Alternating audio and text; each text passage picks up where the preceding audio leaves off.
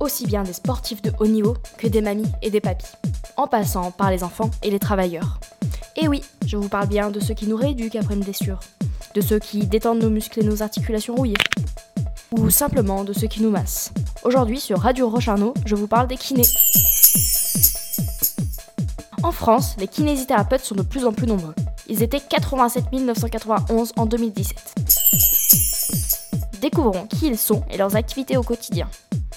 Alors, dans un premier temps, un kiné. C'est un homme ou une femme qui utilise différentes techniques comme le massage, la cryothérapie et les étirements pour nous soigner. Et alors, il exerce seul? Eh bien non, pas forcément. Il exerce dans les hôpitaux, en cabinet privé ou dans des centres spécialisés, seul ou en équipe. En tout cas, il collabore avec nos médecins traitants par le biais des ordonnances, avec également les coachs et les éducateurs sportifs, et avec les chirurgiens des hôpitaux pour les rééducations. Mais c'est bien joli. C'est dur de devenir kiné, non? Eh bien non, pas tant que ça, Jamy.